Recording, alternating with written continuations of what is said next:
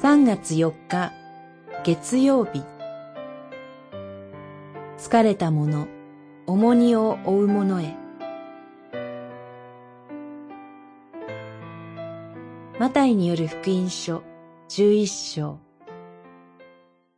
疲れた者重荷を負う者は誰でも私のもとに来なさい。休ませてあげよう。11章28節。疲れた者、重荷を負う者は、誰でも私のもとに来なさい。休ませてあげよう。という主イエスの言葉は、礼拝の始めの招きの言葉でも読まれる有名な聖書箇所です。この主の言葉で大事な点は、私のくびきを追い、私に学びなさい。そうすれば、あなた方は安らぎを得られると続くところです。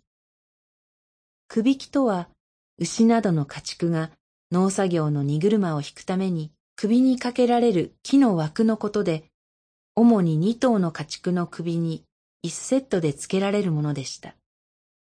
また、その首木がまだ働いたことのない若い牛につけられるときには、先輩の牛が対になって重荷を担い、若い牛に農作業の仕事を教えたそうです。つまり、主はそのようなイメージで、私のくびきを追い、私に学びなさい、と語っておられるのです。柔和で謙遜な主は、私たちの傍らに来て、私たちの背負っている人生のくびきを共に担い、その追い方を教えてくださいます。主イエスが共にくびきを担われると聞くと、私たちはなお半分の重荷を負わなければならないと思うかもしれません。しかし、主は私たちのすべての罪の重荷を背負って十字架にかかって死んでくださったお方です。